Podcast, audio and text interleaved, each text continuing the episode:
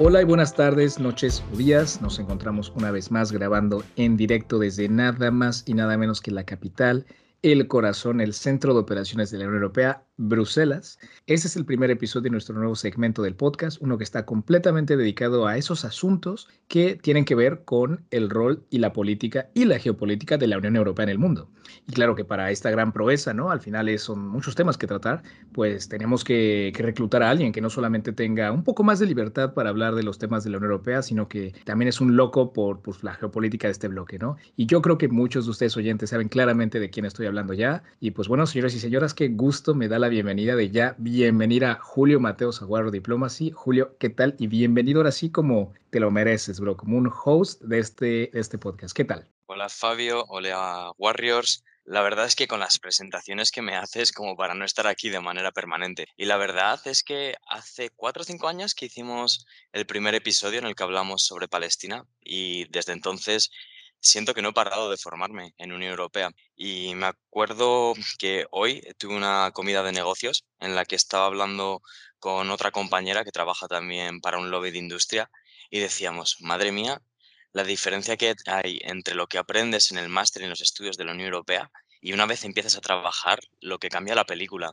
Y por eso creo que tanto tú como yo, que trabajamos en el ámbito de la Unión Europea, tenemos una perspectiva privilegiada en todo lo que pasa en la Unión Europea y qué, qué, mejor plataforma para compartirlo que en Warrior Diplomacy. Sin duda, sin duda. Tengo un, amigo mío de allá de México, ¿no? Que le, le comentó un poquito la idea. No, tenemos este, pensado sacar un segmento dedicado a, a, la Unión Europea porque, pues, a ver, son muchos países, pasan muchas cosas, tal. O sea, creo que sí vale la pena dedicarle un segmento una vez al mes o cada, cada eh, cinco o seis semanas y, y, pues hacerlo extendido, tal, porque, jo, pasan muchas cosas, ¿no? O sea, sacar un episodio estilo, como cuando Ucrania, ¿no? Que son temas muy eh, relevantes, continuos, pues está guay tener un, estilo de formato aquí en, Warrior, donde pues los oyentes se pueden familiarizar con, con, el host, ¿no? En el caso de Ucrania, pues siempre está Olexi, ¿no? O en los segmentos de Geopolítica 101, que explicamos conceptos de las teorías de relaciones internacionales, pues siempre está Martín y Tania, tal, ¿no? Entonces decíamos, ¿quién podría ayudarnos a hacer esto. Y obviamente, Julio, fuiste la primera persona de verdad que se nos ocurrió. Y tienes toda la razón. Ese, ese episodio que hicimos que fue 2021 del de, contexto de, de, la situación en, en, Palestina e Israel. Y sigue siendo el, el episodio más escuchado de la fecha. ¿eh? Vamos a ver si, si no la rompe más este de aquí, porque hay mucha gente muy, muy, muy fan de, lo que pasa en, en la Unión Europea. Y pues eso, ¿no? Entonces creemos que, que, es una buena manera de traer más cantidad, más contenido, más análisis. Y pues bueno, yo creo que como me comentabas, Julio, una manera interesante de que estos como cápsulas, píldoras de información de la Unión Europea, pues en el principio de cada episodio podemos sacar un estilo de temas rápidos, como un estilo de ronda relámpago sobre los temas pues, más relevantes e importantes de este último tiempo, estos últimos meses, en temas de política, seguridad, economía eh, de la Unión Europea. Y luego ya entramos en detalle sobre el tema de este día, que el día de hoy vamos a hablar algo bien interesante, que es pues la relación de la Unión Europea y Hungría, que ha estado muy en los titulares últimamente. Sí, de todos modos, creo que la Unión Europea se merece un segmento del podcast en sí, porque como decimos en el mundillo, la Unión Europea es una organización sui generis. ¿Qué quiere decir esto? Que es una organización que no tiene símil en las relaciones internacionales. Entre otras cosas, por ejemplo, tiene eh, personalidad jurídica, lo cual lo convierte en un actor bastante interesante. Igual aquí os doy un poco el guante a Geopolítica 101 para que expliquéis qué es esto de tener personalidad jurídica, porque es bastante interesante. Y por esto creo que realmente puede ser muy interesante que dediquemos un análisis de las cosas que pasan en Bruselas y después un análisis un poco más detallado de algo que haya pasado fuerte estas semanas. Y de hecho me parece que este primer episodio piloto eh, viene en un momento bastante, bastante candente aquí en Bruselas. Candente porque casi nos queman literalmente Bruselas. Y para eso tenemos a una muy buena amiga mía, Sofía Sánchez Manzanaro, que es periodista agri, cubre la agricultura en un medio digital aquí en Bruselas y para ello nos ha dedicado un pequeño audio. Lejos de ser un movimiento unificado, las protestas de agricultores que se han extendido en Europa en las últimas semanas responden a un descontento generalizado por la situación económica y los requisitos administrativos a los que se enfrenta el sector. Pero estas cuestiones son abordadas de manera muy diversa por las organizaciones agrarias. Por ejemplo, en la gran manifestación del pasado jueves en Bruselas, las organizaciones que representan a grandes productores agrícolas, como Copacogeca, pidieron suspender temporalmente requisitos medioambientales impuestos por la Unión Europea y se opusieron a más legislación en materia de sostenibilidad. Sin embargo, otros grupos, como la Vía Campesina, que defiende los intereses de pequeños y medianos agricultores, también se manifestó en Bruselas pidiendo precios justos para los productores, pero a la vez defendiendo una agricultura más ecológica y con una importante reducción de pesticidas y fertilizantes químicos. Eso sí, si en algo coinciden gran parte de los sindicatos agrarios es en su oposición a la firma de más acuerdos de libre comercio, principalmente el de la Unión Europea con el bloque sudamericano del Mercosur. pues la verdad que sí fue un día, un día memorable, Julio. No sé tú, cuando yo caminé rumbo a mi trabajo, escuchar los tractores ahí, los claxons y luego ver en las noticias el fuego. Había ahí un video de que se había caído una estatua, no sabíamos si era la estatua grande, tal. No, no, no, vaya, vaya día que, que se vivió en Bruselas. ¿eh? Y eso al margen de, ese gran, eh, de esa gran discusión que se hubo en el Consejo Europeo, ¿eh? que también hablaremos más de detalle de eso. Pero tú, ¿cómo pasaste ese día aquí en, en Bruselas?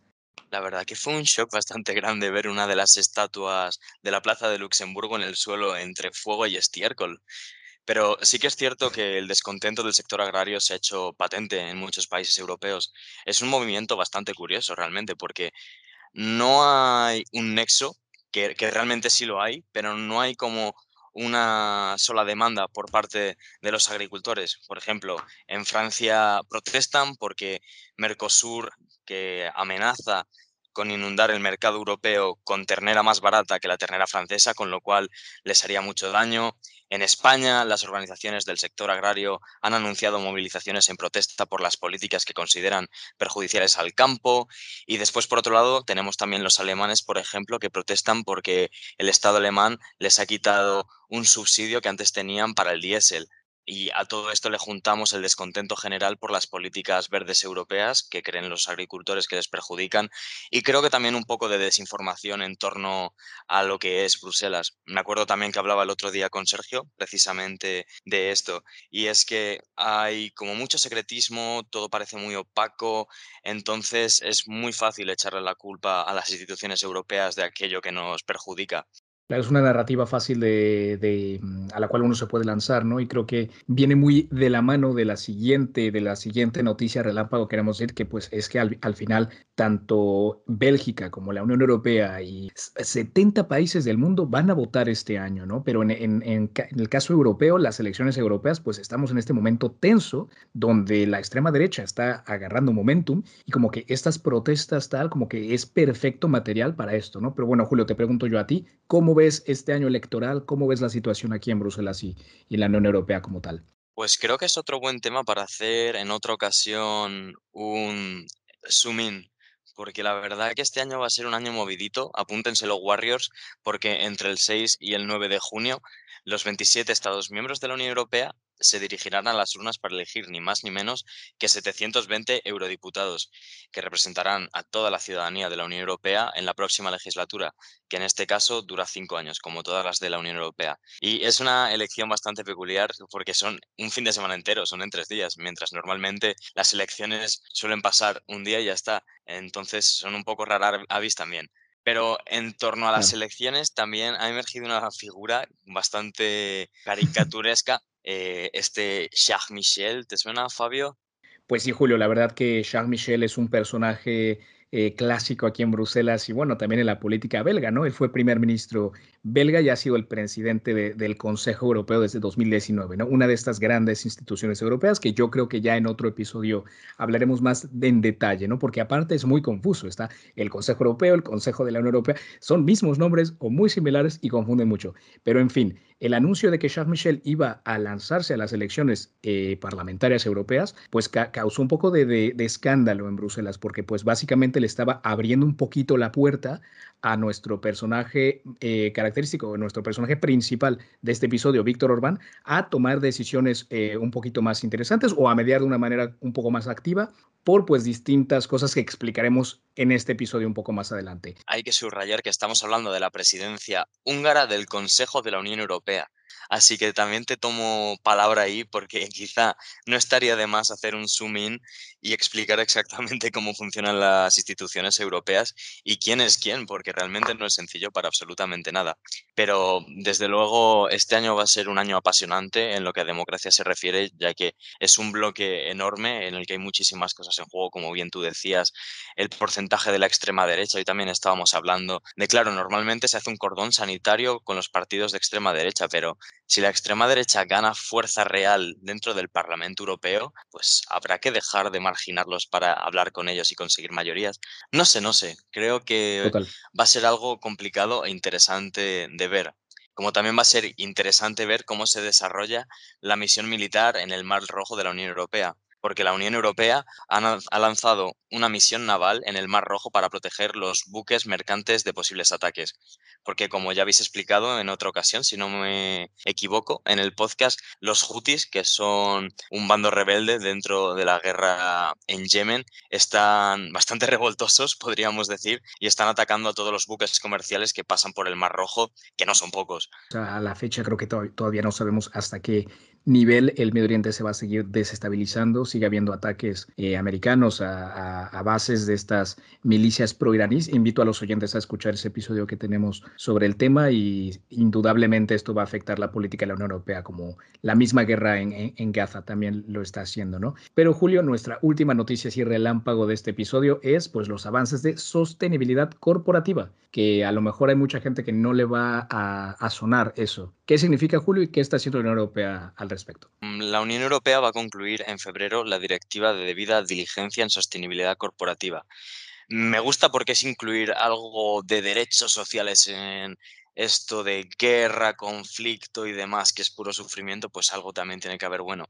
Entonces, con esta directiva, la Unión Europea establece un marco de debida diligencia basado en el riesgo para que las empresas respeten los derechos humanos y el medio ambiente en sus operaciones y cadenas de suministro. Esto también incluirá sanciones para aquellas empresas que no cumplan, marcando un cambio significativo hacia prácticas más éticas y sostenibles. El ciudadano sabrá lo que está comprando y no se le estará engañando, lo cual viene bien en un tiempo de moda rápida y publicidad engañosa. También hay un punto que me gusta mucho que es intentar prohibir la entrada en el mercado de la Unión Europea de productos realizados con trabajo forzado que siempre está bien. O sea, hay que tener cuidado con esas cadenas de suministro. No es algo que siempre se trata de, promover, pero al final es verdad que los mercados pues, favorecen los productos más baratos y a veces uno ignora por dónde ha pasado ello. En fin, Julio, yo creo que ahora podemos entrar ya en materia, en el spotlight, el tema de este episodio como tal, y es pues esta compleja relación entre Hungría y la Unión Europea, ¿no? Y en el centro de esta historia está Víctor Orbán. Así que sin más preámbulos, creo que podemos entrar a este primer bloque.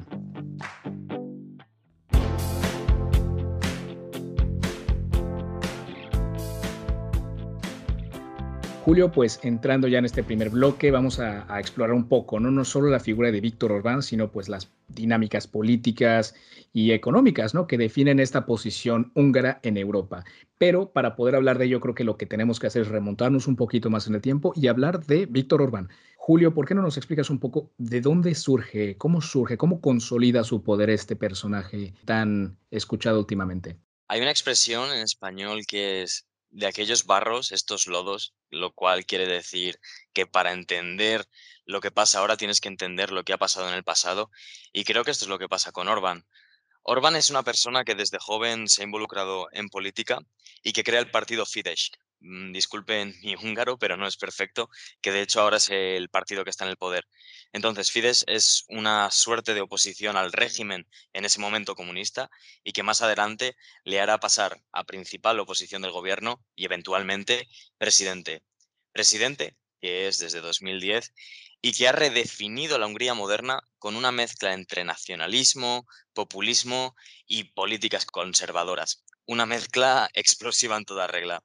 Su liderazgo ha resultado en una Hungría que defiende ferozmente su soberanía frente a la presión de la Unión Europea, especialmente en temas como la migración y la legislación social, que le han hecho un poco saltar al poder, ya que en 2010 estamos en un contexto de crisis económica, de crisis de migración.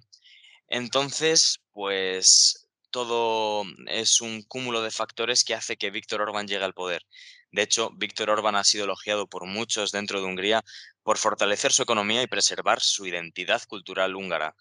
Sin embargo, sus críticos en el ámbito internacional lo acusan de, erosionar la democracia liberal y centralizar el poder de manera que limita la independencia de las instituciones judiciales y la libertad de la prensa. Y además, también es conocida su amistad preocupante, diría, con Vladimir Putin y su cercanía con el régimen del Kremlin. Aunque es cierto que se ha enfriado un poco tras la agresión a Ucrania y no deja de ser aún así, de cierta manera, un caballo de Troya dentro de la Unión esa última frase de verdad nos hace entender un poco a lo mejor esa visión para aquellos que, quieren apoyar a Ucrania, ¿no? Y cómo ven los actos de, Hungría como algo en contra de ello, ¿no? Y sí, esas, esa, esa retórica, esos comentarios que Orbán a veces dice, hace cuestionarse hacia qué lado le está tirando, ¿no? O sea, yo creo que él siempre lo ha tratado de, de expresar de una manera de que él y Hungría ven por la paz, de que la guerra no es la solución y oye, digo, es una e, e, es un mensaje que, que, cuela, pues sí es verdad, uno busca la paz. Ahora la cosa es que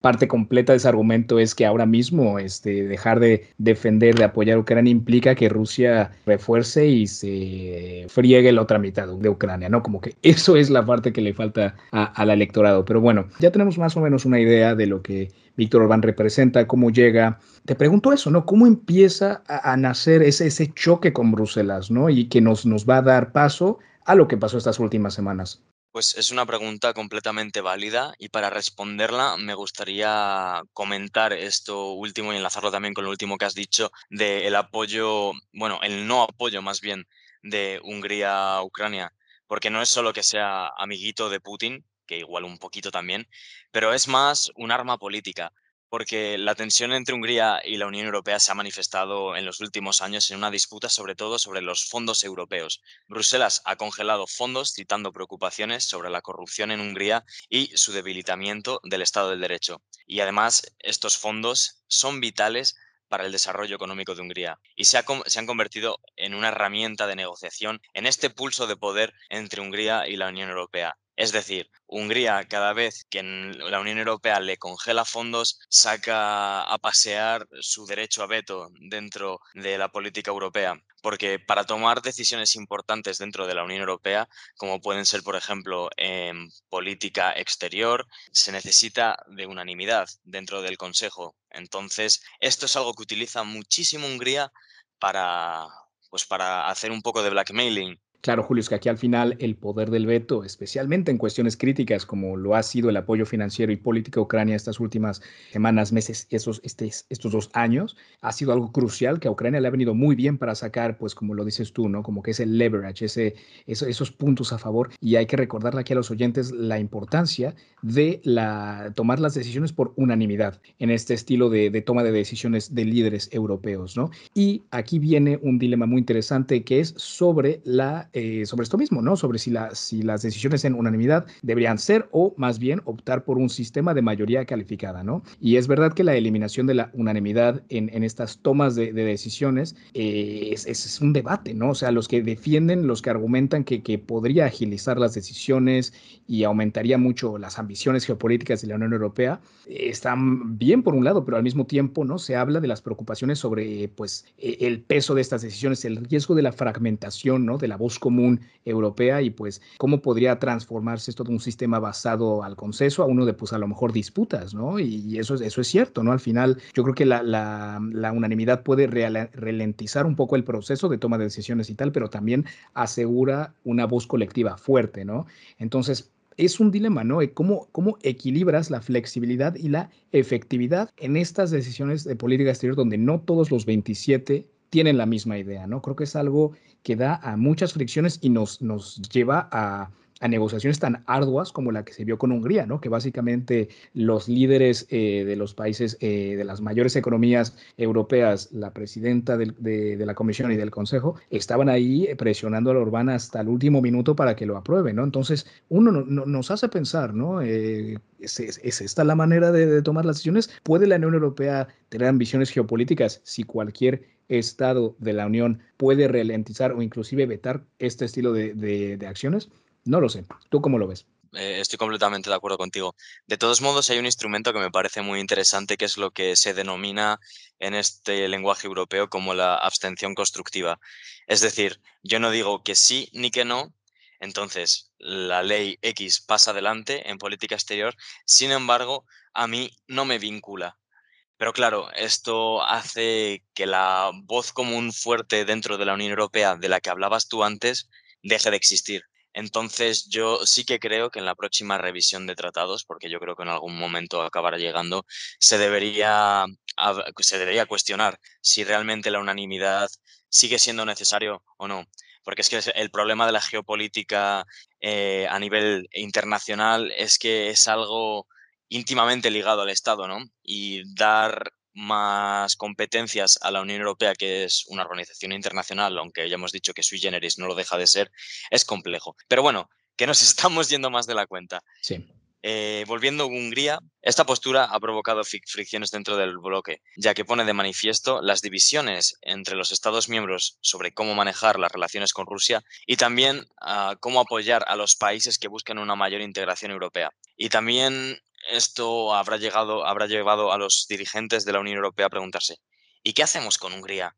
Porque realmente existe dentro de los tratados, el artículo 7 es una suerte de botón nuclear por el cual se revocaría el derecho de voto en el Consejo Europeo y en el Consejo de la Unión Europea, los dos a Hungría o a cualquier país, vaya, pero en este caso Hungría. Como digo, esto se considera la, opción nuclear y nunca se ha llegado tan lejos en la historia de la Unión Europea y pienso que en este caso, y más después de ver cómo han acabado las cosas, no, no se va a llegar tan lejos. No, no, no, sin duda. Yo creo que fue también que los líderes europeos se veían ya tan cansados y tan eh, hartos de, de, tanta negociación y tantos bloques que estaban ya considerando usarlo y también creo que se habló un poco de tomar medidas para afectar la economía húngara que yo también cuestionaba cómo es posible ¿no? que una, una, una, institución como la Unión Europea va a tomar decisiones que van a impactar en uno de sus Estados miembros. ¿no? O sea, ¿qué, ¿qué, qué, onda? ¿Qué está pasando acá? Y yo creo que la seriedad de estas conversaciones le hizo darse cuenta a Orbán de decir, ¿sabes qué? Hay que pactar algo porque esto va a avanzar aunque yo no quiera.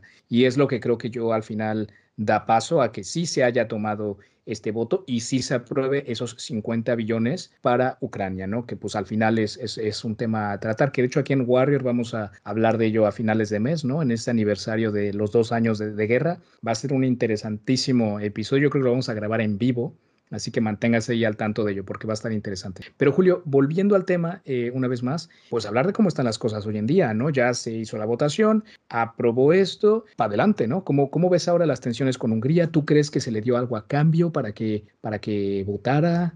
Porque se dice que sí, o sea, es verdad que va a haber un sistema de, de chequeo sobre este, estos fondos y tal, pero así como que digas un vota por mí, te doy esto tal, obvio, no pero tiene que haber ahí una negociación por debajo de la mesa que no, no se sepa bien. No, está claro. Al principio, en enero, hubo con una desescalada de tensiones porque había una votación bastante importante para abrir las negociaciones de acceso a la Unión Europea con Ucrania y para ello se requiere la unanimidad, como bien hemos dicho, y Hungría se ausenta durante la votación para que salga adelante la votación sin ellos, es decir, Orbán coge y se va al baño, al más puro estilo Guerra Fría, cuando la Unión Soviética dejaba el Consejo de Seguridad de la Unión de las Naciones Unidas para que saliera adelante las cosas importantes, pues algo similar. Pero como tú bien has dicho, más adelante Hungría sí que dio su sí a los 50 millones para Ucrania y también dio su sí a los 5 millones para el Fondo Europeo de Ayuda a la Paz, que también están destinados para Ucrania en los próximos cuatro años. Y quizá la pregunta que se estén haciendo nuestros oyentes es, ¿y cómo así que Hungría ha dado su brazo a torcer? Pues en primer lugar, Hungría ha recibido parte de esos fondos que la Comisión había bloqueado con anterioridad, por algunas reformas que favorecen el Estado de Derecho. Además, se especula que el no veto de Orbán y el posterior sí lleva consigo también el descongelar más fondos para Hungría. Quizá también entre un poco el factor humano, ¿no? Porque por otro lado también Orbán quizás se sienta más solo que nunca dentro de las cumbres europeas. En Polonia ha habido un cambio de gobierno y el PiS, que es el Partido Conservador Polaco, ha dejado de estar en el poder. De hecho, hay una entrevista de Donald Tusk, el ahora presidente polaco, diciendo que los líderes realmente se están cansando de los juegos de Orbán. Y, por ejemplo, eh, Giorgia Meloni, que también eh, tiene una ideología de extrema derecha, que quizá normalmente te llevará a pensar que simpatiza más con Orbán, estaba intentando construir puentes entre la, perdón, los líderes menos conservadores y Orbán. O sea, ni siquiera tu aliado más próximo te está dando la mano, sino te está dando la espalda. El tira y afloja entre la Unión Europea y Hungría está lejos de acabar. Y la resolución de estas tensiones no solo determinará la trayectoria futura de Hungría dentro de la UE, sino que también pienso ofrecerá algunas lecciones de cómo el bloque puede manejar desafíos internos similares la cohesión y la unidad de la Unión Europea podríamos decir que están en juego, casi en jaque, y la manera en la que se maneje esta situación de Hungría podría definir de alguna manera el futuro político y también económico de Europa.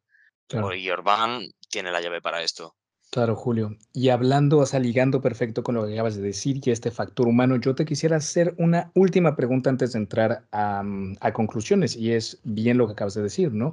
Este cambio de, gobierno en Polonia eh, ya no tiene esa amistad tan cercana con Orbán, pero es verdad que hubo un cambio de gobierno también en Eslovaquia con, con Fico, lo cual podríamos decir que es una figura que va un poco más con esa postura pues euroescéptica, un poco más prorrusa, ¿no? Que, que al final algo que, que todo el mundo especulaba que, que, iba a tirar a favor de Orbán.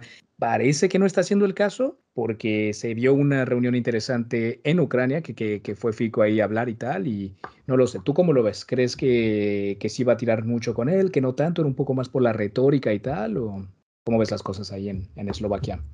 Yo creo que es un poco por la retórica, como tú bien apuntas, pero además, y, sin menospreciar absolutamente a nadie, en caso de que nos esté escuchando algún eslovaco, también hay que tener muy en cuenta el contrapeso de unos y de otros. No es lo mismo una Polonia, creo que es la quinta o la sexta economía de la Unión Europea, que Eslovaquia, que además de tener un PIB bastante inferior, también es un país bastante más pequeño y con bastante menos representación en Parlamento Europeo y también menos peso en conversaciones europeas.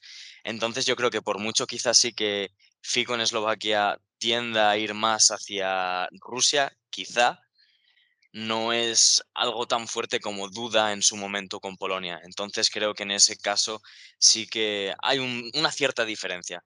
Y yo creo que Orbán se va a continuar viendo solo y esto va a hacer que por fin me estoy sacando un poco mi bola de cristal, tenga un tono más constructivo, como hemos estado viendo estos últimos dos meses.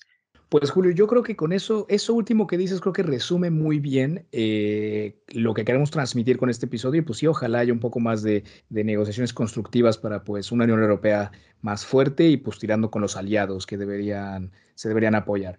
Eh, Julio, simplemente como para poner un par de ideas en la mesa y que los oyentes se hagan también la idea de qué temas nos gustaría tratar acá, pues obviamente regresar a, con lo que empezamos este episodio, ¿no? Que son las elecciones que se van a venir este año. Creo que va a ser un tema muy interesante a tratar. ¿Qué líderes se van a quedar? ¿Cuáles se van a ir? Creo que eso es algo que el verano nos va a tener muy entretenidos. Defensa europea también, eh, regulación de la inteligencia artificial, creo que también está interesante. Eh, ley de la competencia, los monopolios, tal, creo que también son cosas que tú tienes experiencia, que estaría guay. No sé si tú tienes algún otro temilla ahí que te gustaría sacar acá con nuestro dossier Bruselas. Pues estoy de acuerdo y no sé qué te parece, pero creo que también es un buen momento para hacer partícipes de dossier Bruselas a nuestros oyentes, así que podríamos dejar por aquí una cajita donde nuestros oyentes puedan dejar sus suggestions, sus recomendaciones para temas que deberíamos tratar en este podcast, en este segmento del podcast, mejor dicho. Pero si fuera por mí, quizá hemos hablado de elecciones y tú has hablado de aliados, pero lo que pase después de las elecciones en Estados Unidos si vuelve Trump puede ser un muy buen tema, como también lo puede ser la situación de la Unión Europea en el sudeste asiático, como otro número de temas, ya que, como hemos dicho hoy, 2024 pinta apasionante para los amantes de la política europea y de hecho, no sé tú, Fabio, pero yo casi ya tengo ganas de grabar el siguiente episodio. Estoy de acuerdo, Julio. Y pues simplemente para concluir esto, haciendo un par de recomendaciones internas de otros episodios, y es que tú y yo grabamos ese episodio sobre la estrategia eh, geopolítica de la Unión Europea, la autonomía estratégica. Muy buen episodio, no es de hace mucho tiempo, encontrará el, el enlace aquí abajo, antes de esa preguntilla para que nos den recomendaciones de temas. Eh, también recomendar nuestro episodio de populismo, polarización y posverdad. También creo que hablamos un poco de la figura de Orbán en ese episodio. Eh, ¿Qué más les recomiendo? Les recomendaría inclusive eh, otro Geopolítica 101, donde hablamos de lo que es una, una organización internacional. Recuerdo que en, a lo largo del podcast hablamos de la soberanía y, lo que los estados tienen que darle a estos organismos y lo que se pierde tal. Entonces, en ese episodio se habla mucho de ese tema y no sé, simplemente por recomendar cosillas para aquellos oyentes de, de este podcast. Y Julio, es eh, un honor, como siempre, compartir este foro. La verdad es que muchas ganas de ver lo que se construye aquí. Y, nada, estoy seguro que los oyentes también lo van, a, lo van a agradecer. El gusto es todo mío. Un saludo desde Bruselas.